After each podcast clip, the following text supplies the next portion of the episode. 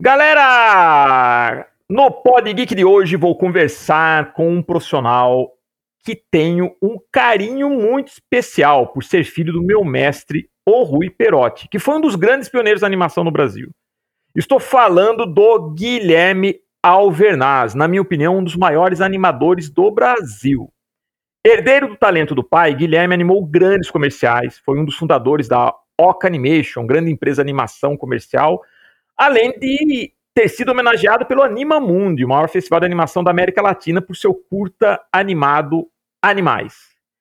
Então, pessoal, hoje o Pod Geek será sobre animação com um dos grandes nomes do setor. E quero também deixar já avisado que estamos fazendo as gravações em sistema home office. Então, caso haja alguma interferência, é por causa desse, desse processo que ainda estamos vivendo devido à pandemia. Tá joia? Então, pessoal, vamos começar!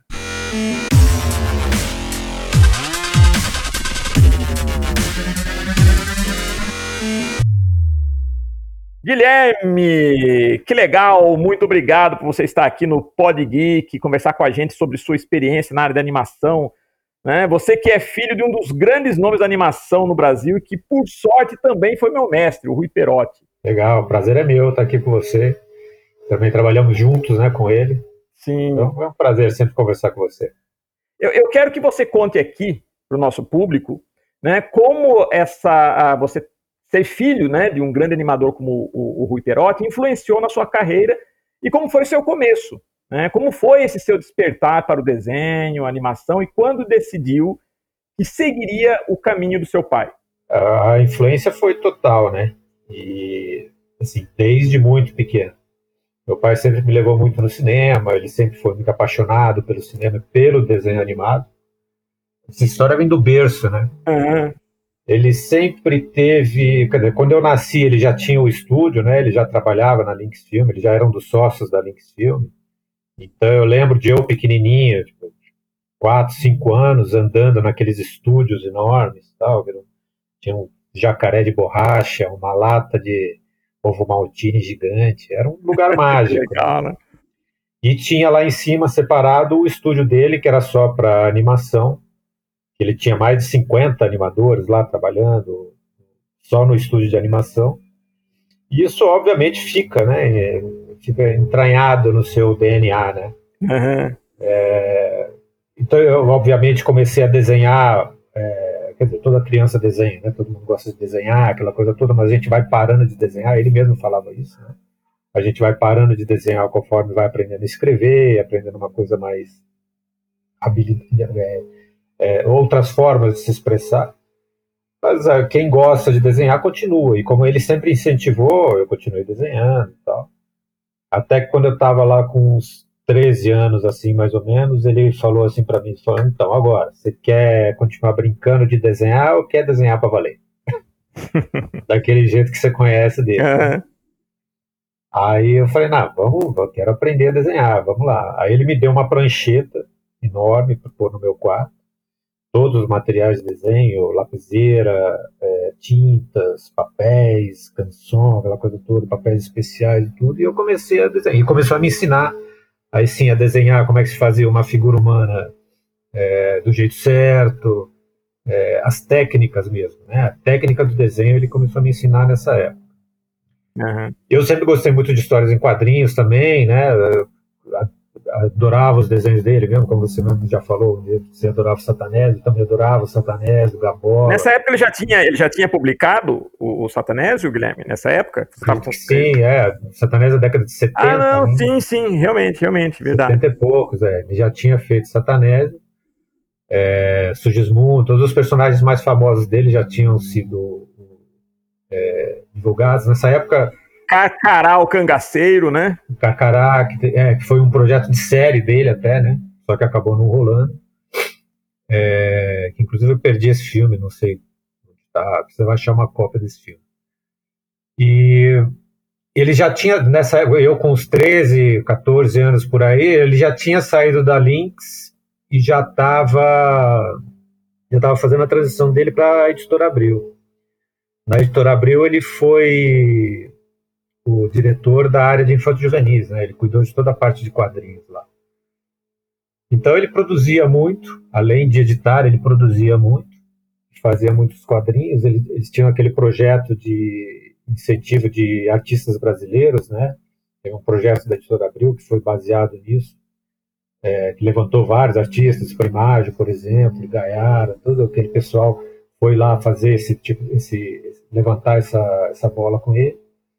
É, e ele também fazendo as coisas dele lá, fazendo Sugismundo, fazendo o Gabola, o Gabola posteriormente.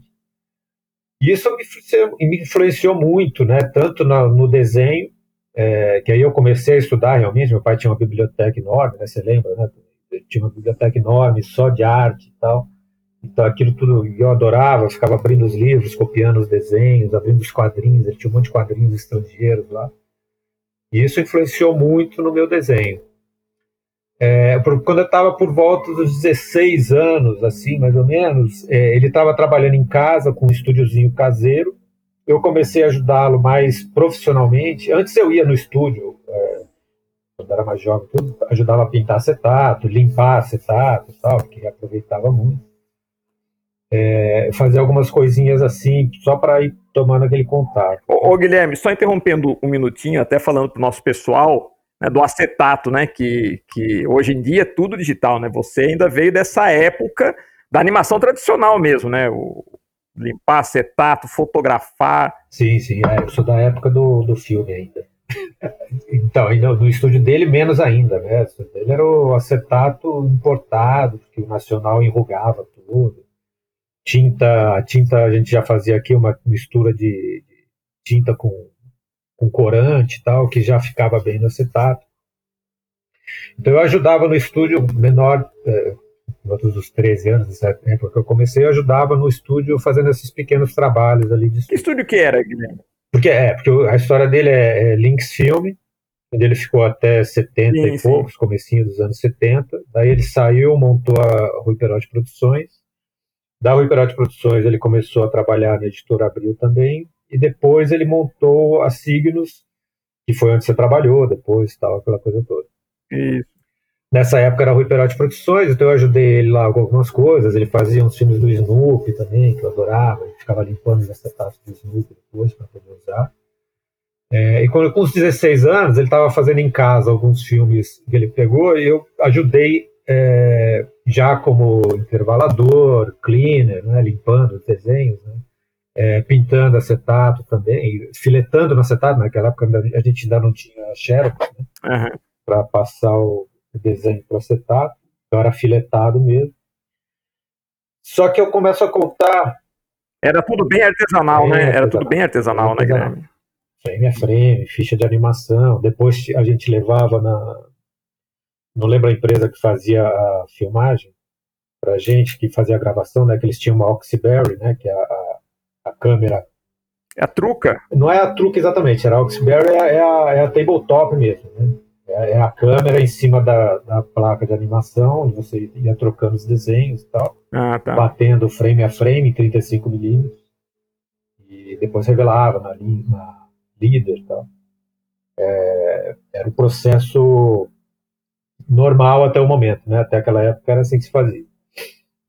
E aí, em 85, é, eu fiquei um tempo com ele ali fazendo esses trabalhos.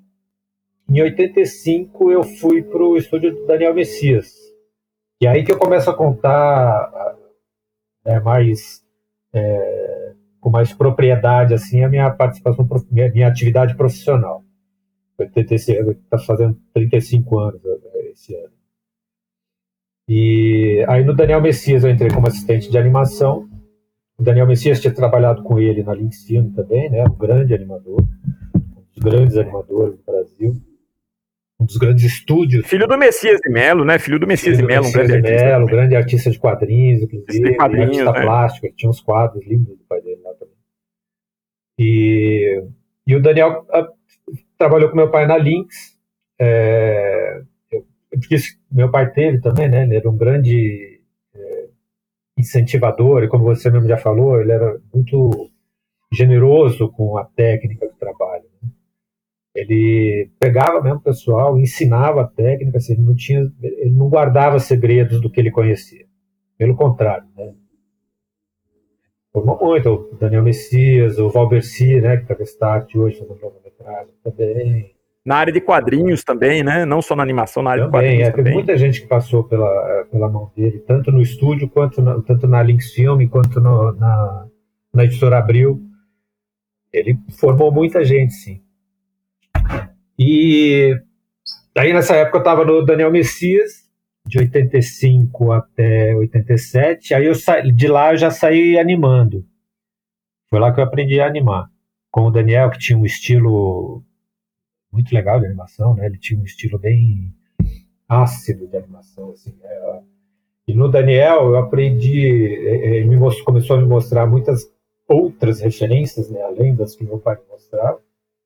É, foi que eu mergulhei mais no, no, no estilo Warner Brothers de animação.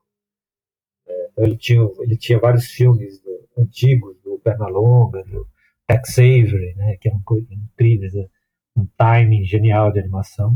O seu pai parece que seguia mais a linha UPA, não é? Sim, exatamente. Exatamente. Meu pai era totalmente UPA. É, ele afirmava isso, inclusive. É, depois Hanna-Barbera, né? Ele, ele, ele fez alguns filmes de personagens Hanna-Barbera no Brasil. Uhum. É, infelizmente, não dá, naquela época, como tinha muito pouca gente né, produzindo, ele chegou a ser contatado para fazer para produzir série da Hanna-Barbera aqui no Brasil. Mas quando os caras falaram a quantidade do trabalho que precisava é, mensalmente ou semanalmente e tal, ele falou, desculpa, é impraticável. O, a base que a gente tem aqui no Brasil, naquela época, né, a base de produção que a gente tem aqui no Brasil é impraticável esse tempo, tal, aí ele não conseguiu montar isso. O forte do Brasil sempre foi a animação publicitária, pelo menos naquela época, né, Guilherme? Foi. Por causa disso mesmo, né? Na publicidade você precisa de menos gente, você consegue controlar melhor o processo. Ah, como não tinha cursos, é tanto que depois ele montou um curso de animação, né?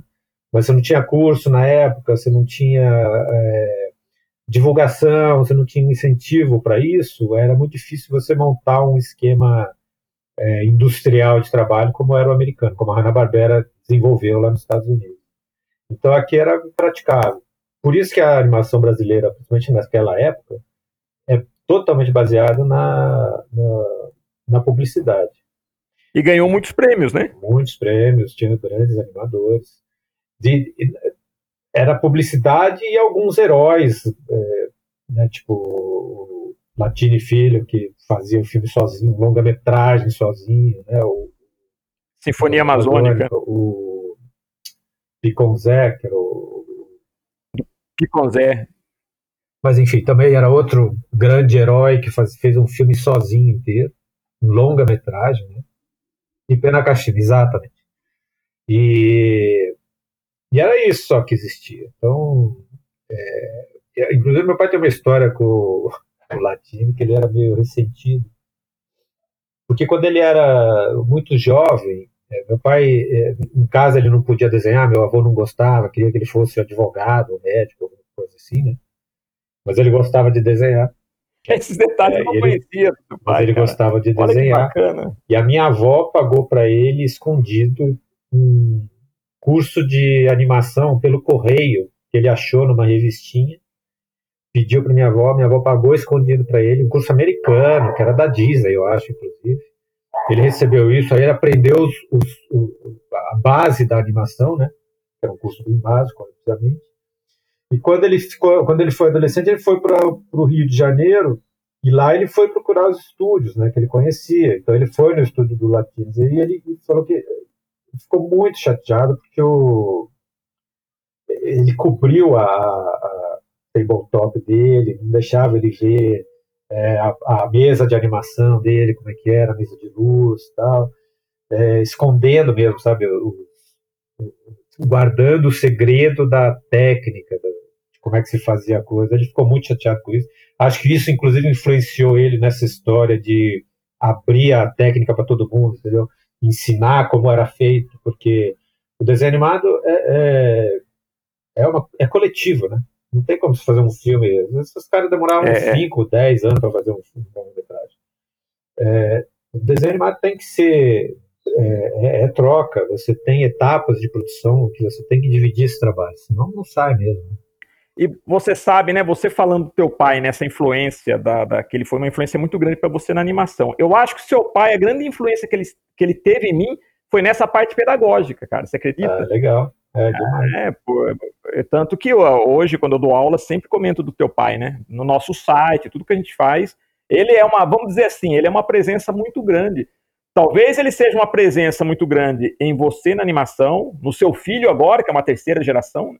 Exatamente. E em mim, talvez tenha sido nessa parte pedagógica, né? Talvez o legado que eu vejo do seu pai, pelo menos na minha pessoa, foi nessa questão da, da, da, da arte. Tanto que desde que eu comecei a, a, escola, ele esteve presente lá no comecinho, né? Ele sempre manteve contato comigo, ele deu workshop, ele levava material, levava livros.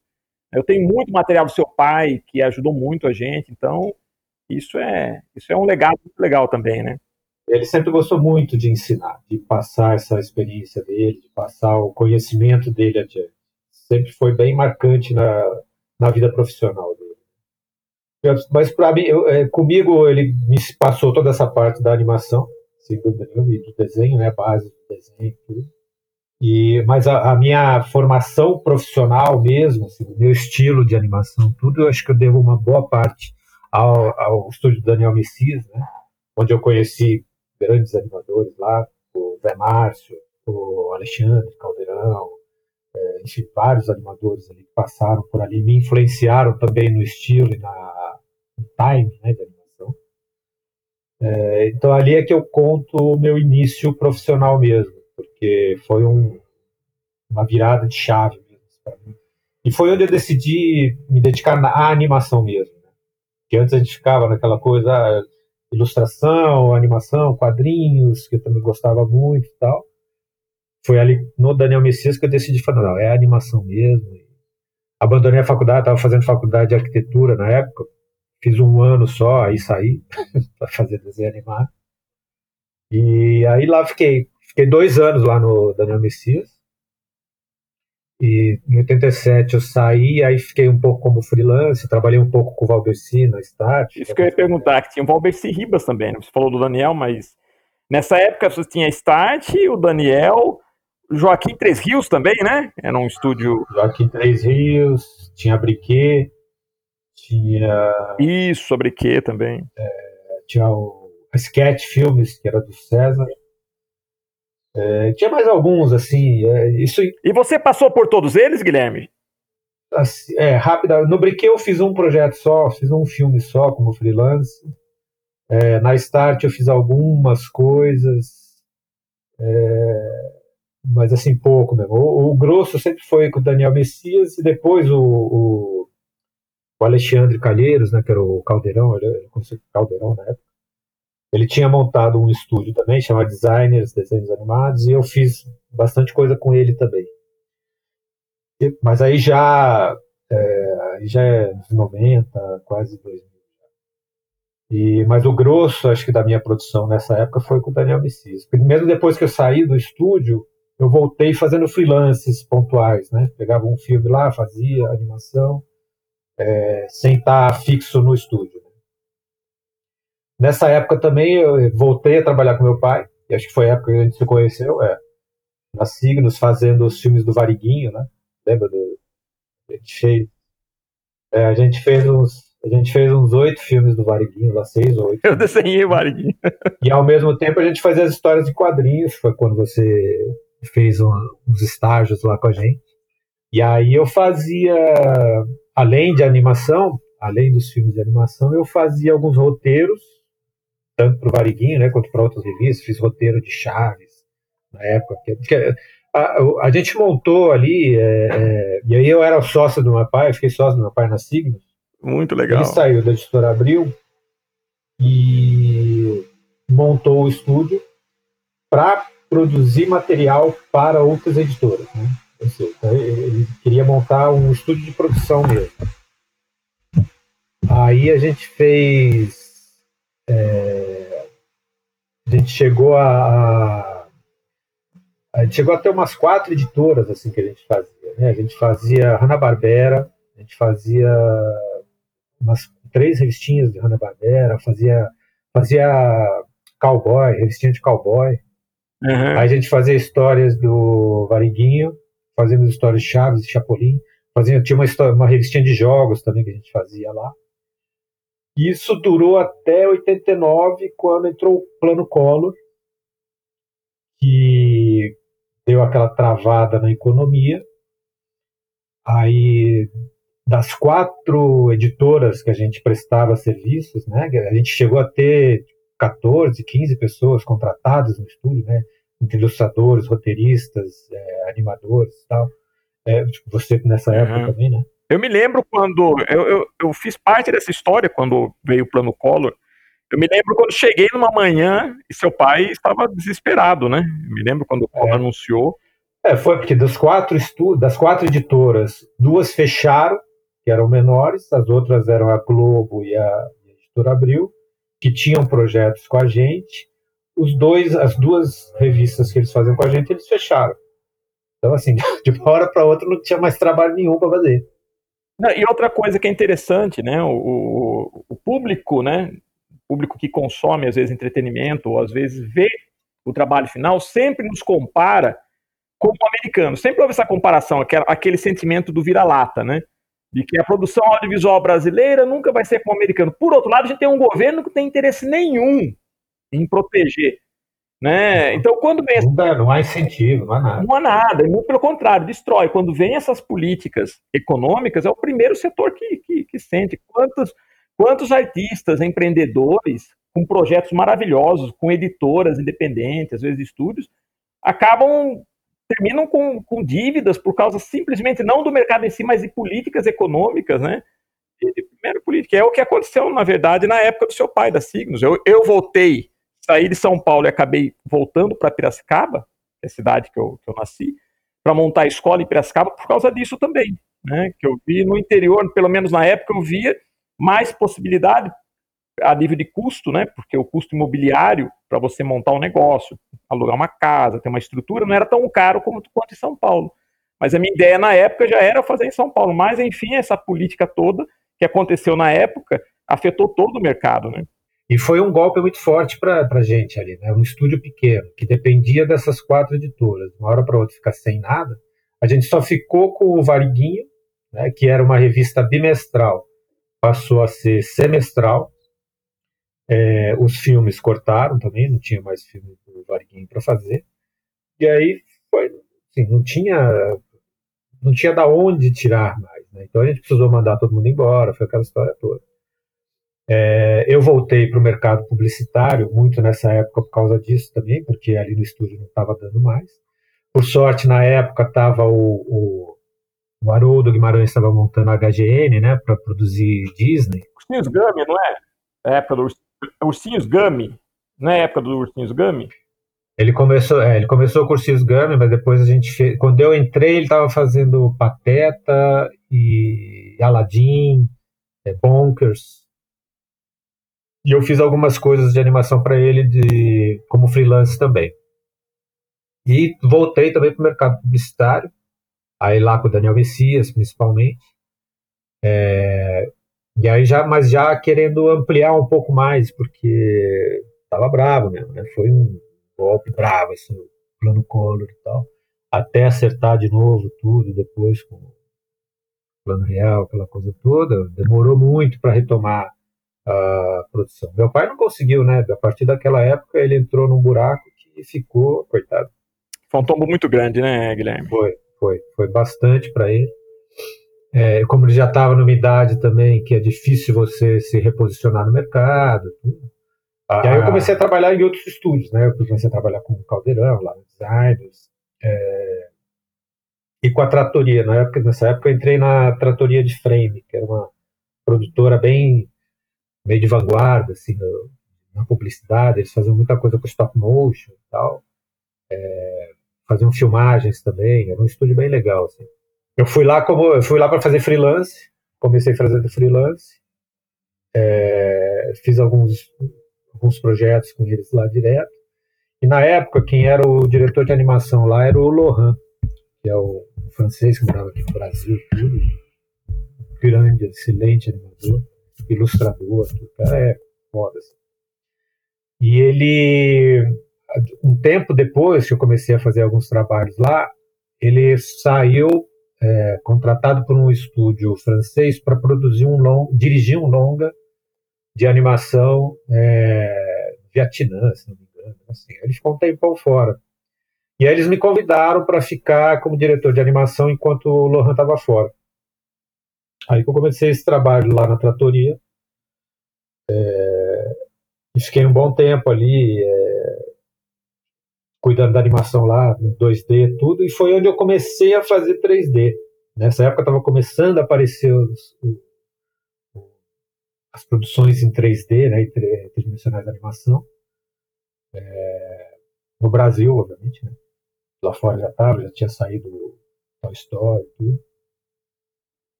Você chegou a participar ou, ou, ter contato com a Cassiopeia? Qual que é o nome do, do, do diretor Clóvis, Cassiopeia? Que também trabalhou com meu pai. Clóvis e... era um grande amigo do meu pai. Exato. Clóvis Vieira. Exato, que e Clóvis Vieira, exatamente, que dizem que, a, a, na verdade, a Cassiopeia é a primeira animação 3D mesmo, não o Toy Story, né? Diz que por uma questão de... de Semanas, assim. Vamos uma... Foi. É, é exatamente. É que o Cassiopeia, eu não cheguei a trabalhar, é, conheço um pessoal que fez, eles faziam animação em 2D, né? E depois é, montavam as, as cenas em 3D ainda num software que chamava Crystal Topas, que era era um absurdo trabalhar naquele negócio. O Clovis era um herói também, só por ter trabalhado com isso. Não foi 3D Max, então? Não, foi no Topas. Que era é, completamente. É, era difícil, era complicado de trabalhar, sabe? Mas ele conseguiu fazer, soltou, teve essa essa coisa, o, o Toy Story saiu tipo, semanas antes do dele ficar pronto. É, mas enfim. Nessa época, é, eu ainda, eu pessoalmente não tinha muito contato com 3D. Ainda achava aquilo muito estranho para mim e tal. Não tinha computador em casa nem nada. A gente tinha um, um computador no estúdio, né, para fazer texto, aquela coisa toda, para as impressões de, das das histórias e tudo, mas não, não usava para animação. É isso que eu ia até te perguntar, né? Essa sua adaptação, né, para a era digital, porque você veio da animação tradicional. É isso que eu tenho curiosidade. Agora você já está contando como foi esse processo, né?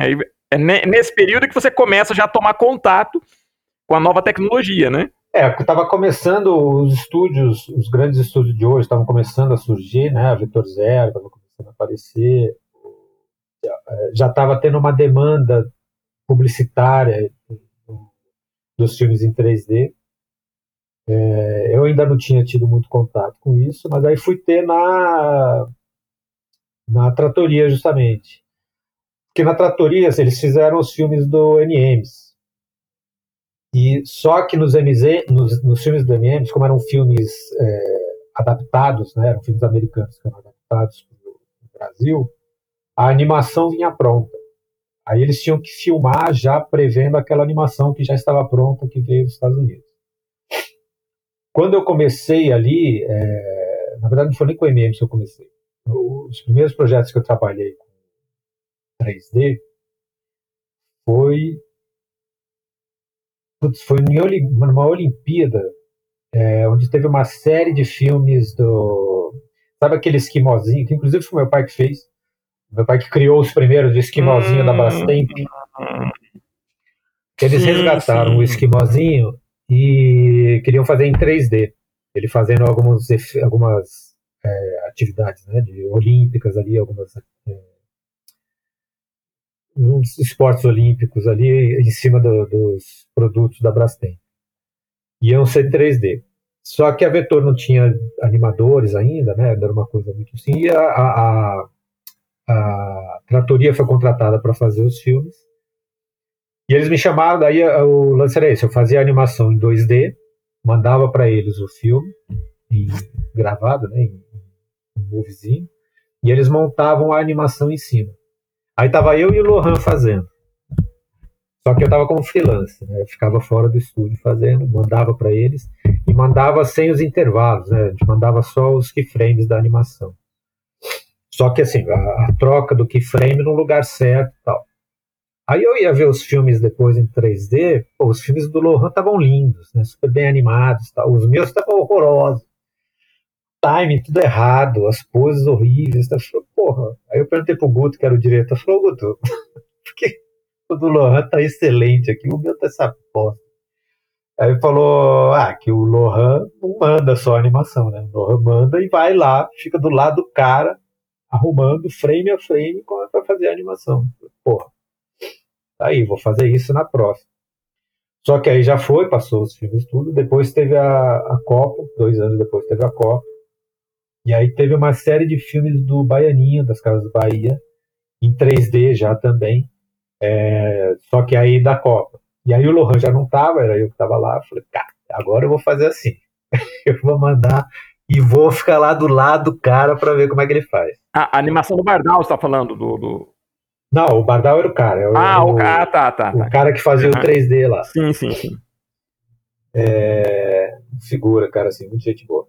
Aí eu, eu ficava lá, eu mandei, fiz as animações, mandei, ficava lá do lado dele. Aí eu vi como é que eles faziam, assim, eles abriam a, a animação 2D na, no, background do Maya, né, ele já usava Maya naquela época. Uhum. É, ia correndo na timeline assim, mudava a pose e ele continuava andando punha lá no meio, ele montava a pose.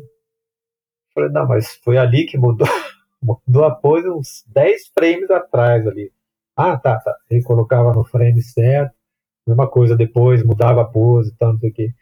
Quando dava o play, tá tudo cagado, né? Aquela coisa sem intervalação, sem spline, sem nada. Falei, não, vamos voltar. Volta aí que precisa arrumar isso tudo tá. Aqui, por exemplo, e, e eu sempre tive uma, uma tendência a exagerar os movimentos. Né? Eu esticava a perna do Baianinha assim, na hora do chute e tal. E ele esticava, mas voltava um pouquinho.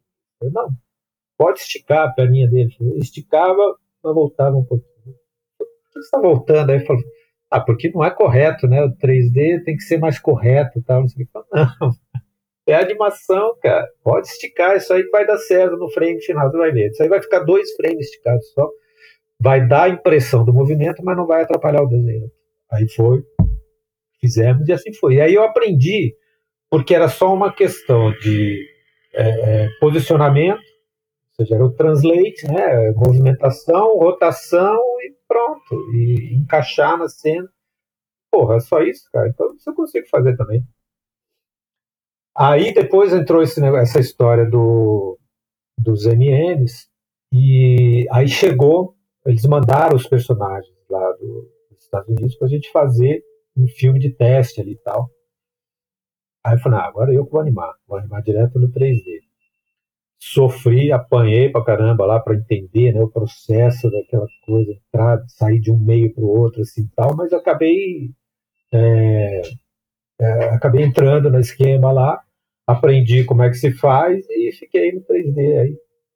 A partir dessa época comecei a fazer 3D junto com 2D, tudo, até hoje estamos nessa. E, e, e, fale um pouco sobre a Oca também, né? Que foi um grande estúdio de animação publicitária, que você foi um dos fundadores da Oca, né? A Oca, é, a Tratoria, nessa época, a Tratoria é, começou a querer investir mais nessa parte de 3D, de animação 3D, e aí montou um, um, um departamento de 3D. É, eu já estava como diretor de animação ali, é, então foi chegando um pessoal de 3D, um técnico, outro técnico tal, que fazia design, outro fazia. Enfim, montou uma turminha lá de, de é, especialistas né, de animação, tudo. E com uma coordenadora também que já cuidava dessa parte aí. É, e isso acabou gerando, acabou rendendo bons filmes tal. Deu uma liga boa ali, né, de, de produção. Isso durou até. Aí chegou uma época que a tratoria já estava começando a, a, a, entrar em crise, já, um, os problemas internos deles lá e tal. E a gente se juntou, isso depois de um tempo lá, a gente se juntou, esse pessoal que tinha lá a, o departamento de 3D, é, nos juntamos e montamos a OCA. Aí a gente saiu da tratoria, montou a OCA, na época era a OCA Filmes. É, logo no começo, um dos nossos sócios mudou para Londres e está até hoje lá fazendo efeitos especiais para cinema e tal. É, e aí ficamos, acabamos ficando quatro dos, dos, A gente começou como seis sócios, mas acabamos ficando quatro depois. E aí ficamos até. Isso foi 2006, 2007. De 2007 até o final de 2018, agora, quando a gente resolveu encerrar, pra, porque também sofremos muito com a crise de 2015, 2016, tudo também deu um baque grande mas é uma história, hein, Guilherme? Mas é uma história, hein? É uma história, não, fizemos bastante coisa lá. Fizemos bastante coisa. Tem... O Curta Animais, você fez pela Oca? Pela Oca. E além do Animais, vocês também estavam produzindo, não sei se procede, um filme do Menino Maluquinho, pela Oca, não estava? Em 3D? A gente chegou a cogitar, a gente fez contatos com o Zirado, tudo, ganhamos os direitos, compramos os direitos dele, né, para fazer o Menino Maluquinho, mas acabou não rolando. É, isso misturou muito, né? Entrou muito com essa época da, da crise também, que complicou tudo. A, a, base financeira né, que sustentava a OCA era a publicidade. Em 2015, quer dizer, até 2015 a gente estava indo muito bem, assim, crescendo ano a ano e tal. Aí em 2014, 2013, 2014 a gente começou a fazer planos para fazer um projeto de entretenimento né, dentro da OCA. É, desenvolvemos uma série, vendemos uma série para o Globo e tal. E na época a gente começou a falar com o Ziraldo também para fazer. A gente ia fazer um. Ou série ou longa do Menino Maluquinho, mas não ia ser em 3D, não, ia ser em 2D para respeitar o, o, estilo do Ziraldo, né? A gente fez uma versão em 3D para o Bebê Maluquinho. Ah, tá, sim, sim. E... Só que acabou não rolando porque. Cara, entrou essa onda. Da... Foi uma bagunça total, assim, essa época da a crise que teve, o mercado financeiro, o mercado publicitário retraiu demais e a gente sentiu muito porque a gente estava investindo nessa época da retração é, do mercado, a gente estava investindo na área de entretenimento. Então a gente tinha mudado de andar, a gente tinha um, um estúdio que era meio andar, a gente passou por um que era um andar inteiro para acomodar todo mundo, né? Porque aí um monte de artista para fazer série. Ah, tá, sim, sim. E pegou a gente muito, assim, é, cortou assim, sabe? Foi muito bravo assim no nosso. É, 2016, 2017, tudo foi. A gente não conseguiu recuperar nessa parte da publicidade mais, porque caiu mesmo. Os custos eram outros, os projetos eram outros e tudo. Aí, em 2018, a gente resolveu. Ô Guilherme, é que você falando isso, né, dessa crise no mercado publicitário, seria também porque houve uma, sei lá, eu acho que toda essa mudança, inclusive com relação a mídias digitais, surgimento de, de, de do, do, do, Netflix, YouTube, como que você vê né, o mercado de animação no Brasil com todas essas novas mídias, principalmente por causa da internet? Qual o critério hoje para se definir uma boa animação, uma vez que há todas essas correntes estéticas, experimentais. Né? Hoje você tem um garoto que pega aí, um, baixa um aplicativo, faz uma animaçãozinha qualquer, sei lá, um bonequinho tropeçando e de repente viraliza no YouTube. Como que você enxerga tudo isso?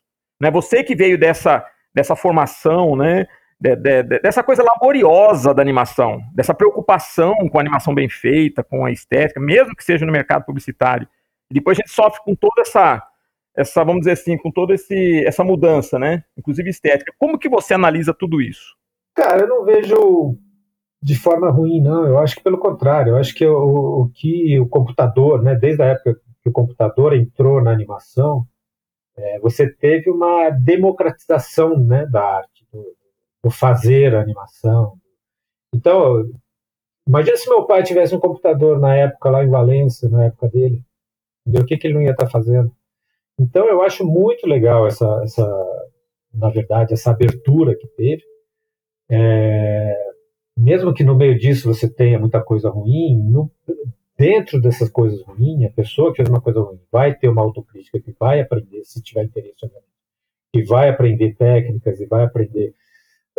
Que vai sair coisa boa depois. Entendeu? Eu acho que é, o volume, o grande volume de coisas, né, a, a, a, indústria americana, na verdade, de cinema se baseia muito nisso. Né?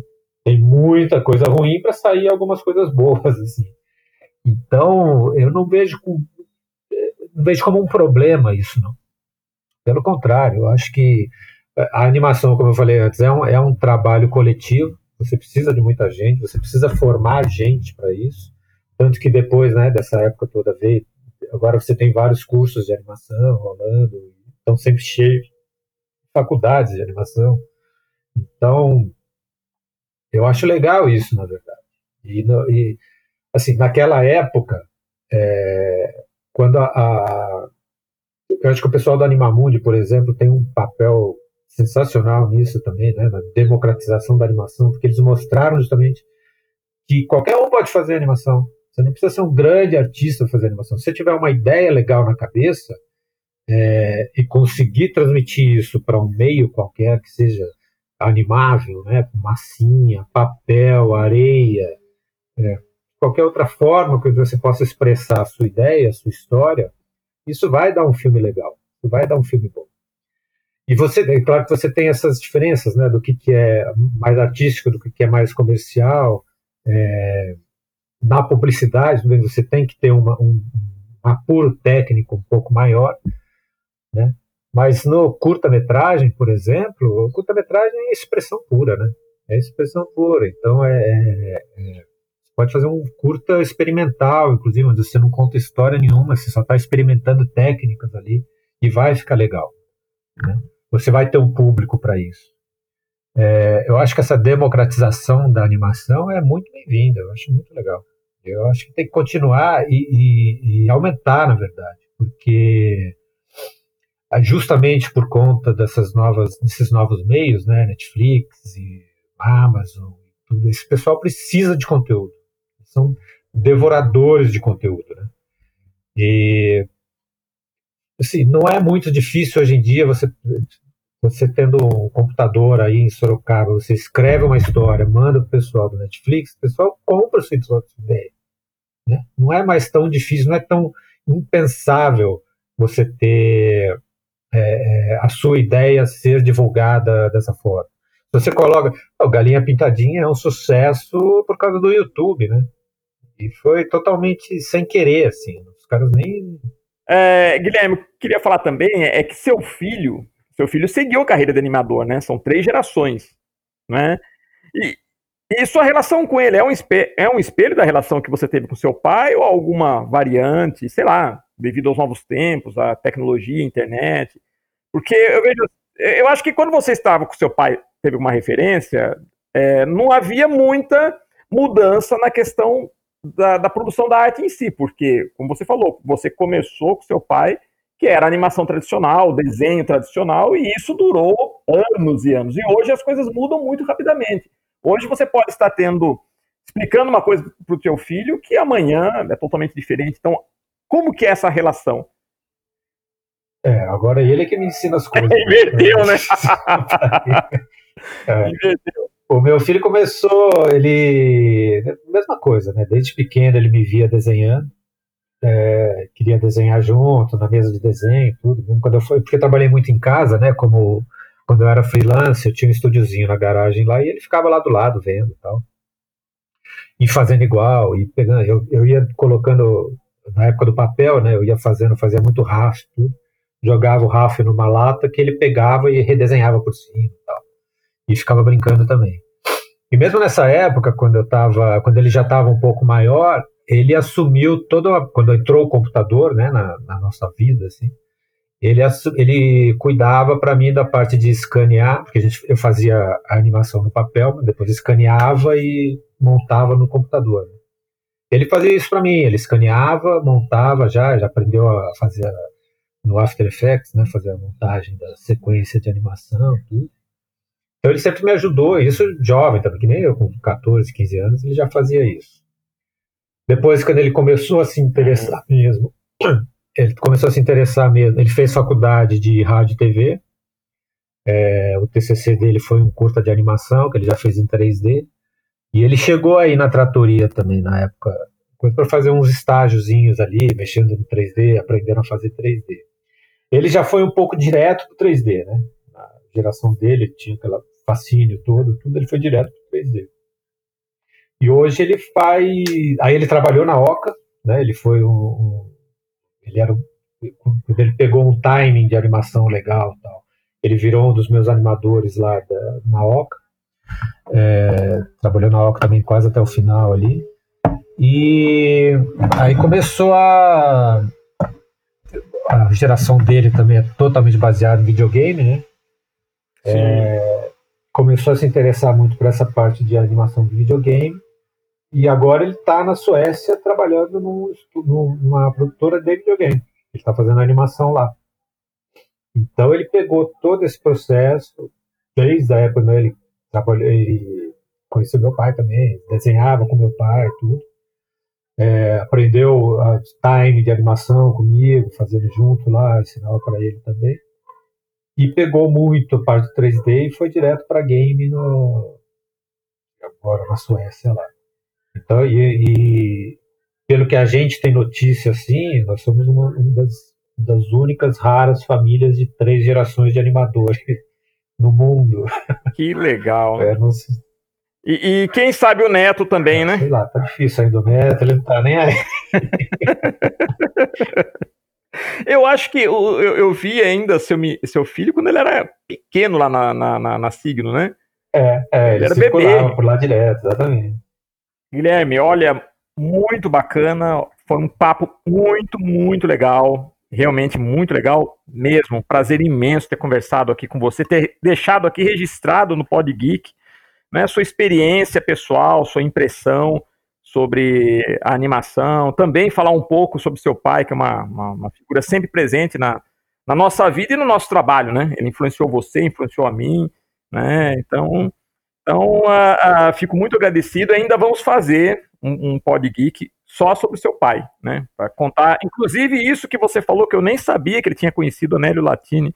Então, é tanta coisa que a gente tem para resgatar, e eu acho que o Pod Geek é legal por causa disso. Apresentar para essa geração que está aí, né? Também um pouco da história de todos esses mestres, conectar gerações, eu acho isso muito legal. E a internet permite isso, né? E hoje a gente tem internet que permite isso. Mas então, muito obrigado, Guilherme. E aqui no Pod Geek a gente deixa sempre uma mensagem, né, que é seja um herói. A gente só convida heróis aqui. E a nossa mensagem é sempre seja um herói. E você, pra Legal, gente, obrigado. é um herói também, um herói da animação. Eu que agradeço o convite. É um prazer falar com você aqui sempre. Sempre rende bons papos. É, obrigado. Então, pessoal, é, esse foi o nosso papo com o animador Guilherme Alvernaz, o grande animador né, na minha opinião, um dos maiores animadores do Brasil. E você também seja um herói. Até a próxima, pessoal!